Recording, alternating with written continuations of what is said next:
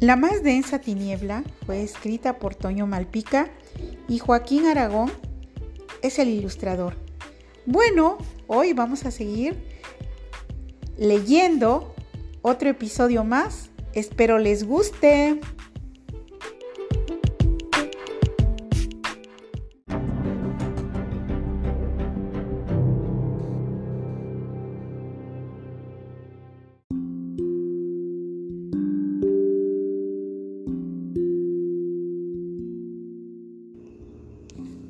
El cuento que relató el señor Ander aquella primera tarde.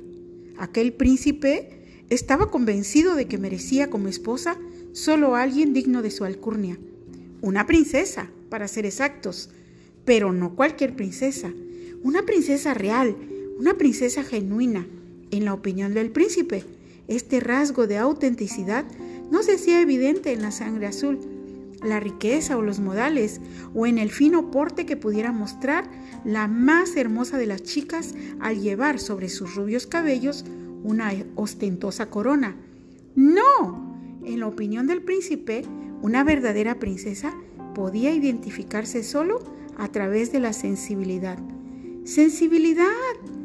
Cuando uno de sus pajes le preguntó exactamente a qué se refería, el príncipe permaneció callado unos instantes. Luego le preguntó qué escuchaba. El paje respondió que nada. Eso, mi querido amigo, dijo el príncipe a modo de explicación, es justo a lo que me refiero. Desdeñas el canto de los insectos, el tintineo del arroyo, la caricia del viento, porque para ti son nada, porque careces de sensibilidad. El paje se llevó eso en su corazón, que para decirlo del mejor modo, no era un buen corazón, no era en absoluto un buen corazón. En todo caso, solo era un paje y el príncipe no abrigaba sentimientos especiales por él. Pero tal conversación sirvió a su majestad para darse cuenta al menos de una cosa, que jamás hallaría a su alma gemela si no abandonaba el confort de su castillo e iba en su búsqueda.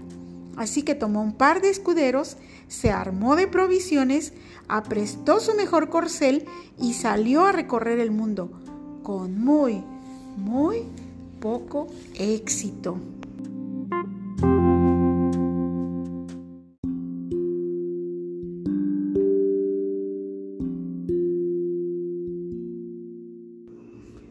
Regresó abatido al castillo, pues solo había encontrado almas insensibles chicas hermosas, chicas gentiles, chicas de finísimos modales, pero insensibles, incapaces de reparar en el murmullo que se despierta en las hojas de los árboles cuando el verano toca su fin.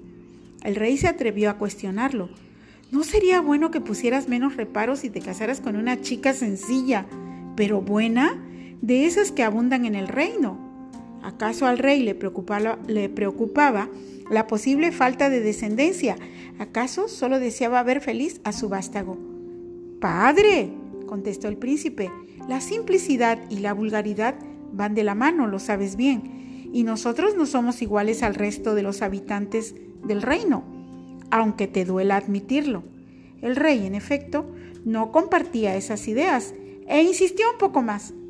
¿Estás diciendo que preferirías casarte con una chica sofisticada a casarte con una chica buena, estoy diciendo que solo me casaría con una verdadera princesa, alguien digno de mí. El rey se apartó guardando esto en su corazón que para decirlo del mejor modo era un buen corazón, un muy buen corazón. Ocurrió entonces que pocos días después, durante una noche tormentosa, llamó una chica a la puerta del castillo pidiendo que se le permitiera refugiarse ahí. No era la más bonita, ni la más gentil, pero increíblemente decía ser una princesa. Y el rey, que casualmente había abierto la puerta, pensó que podría ser la oportunidad que estaban esperando. A la reina se le ocurrió algo aún mejor, probar si la chica no mentía y decidió poner su idea en práctica con la venia del príncipe.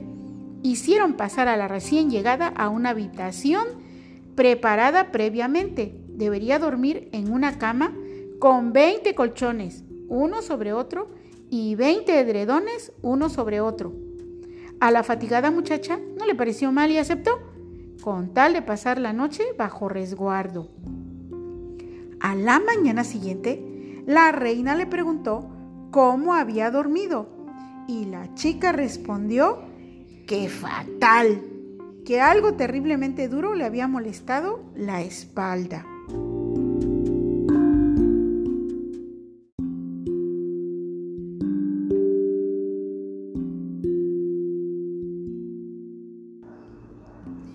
¿Pueden imaginarlo? La reina aprobó con una sonrisa, el príncipe maravillado también. La noche anterior, la reina había puesto un minúsculo guisante entre el soporte de la cama y el primer colchón, y la chica, sorprendentemente, había detectado el guisante a través de la enorme pila. No obstante, el príncipe receloso aún quiso hacer unas preguntas, pero al darse cuenta de que la chica escuchaba lo que otros no y veía también lo que otros no, decidió tomarla como esposa. Así que al poco tiempo se efectuaron los esponsales, para desgracia de toda la región, pues todo cambió a partir de entonces. Todo. El reino se, se despeñó en un abismo de oscuridad. Los dos monarcas fueron hallados muertos en condiciones tan espantosas que el detalle del crimen fue borrado de la memoria de los hombres.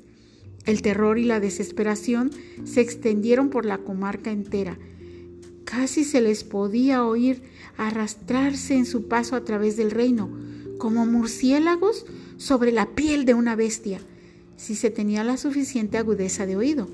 Y el nuevo rey, controlado por su consorte, gobernó con mano terrible impuso una cuota de llanto y dolor a cada súbdito y nadie, con una sola excepción, volvió a sonreír en todo el reino. Nadie.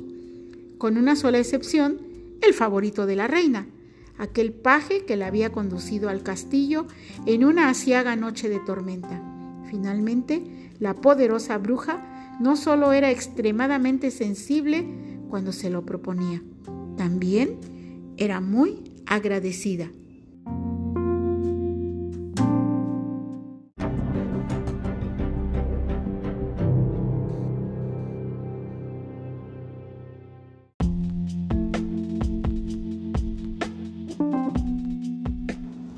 Bueno, espero les haya gustado este episodio de la más densa tiniebla de Toño Malpica y mañana, mañana continuaremos con otro episodio.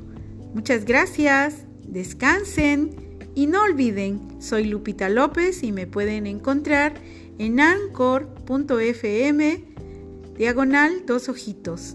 Hasta mañana.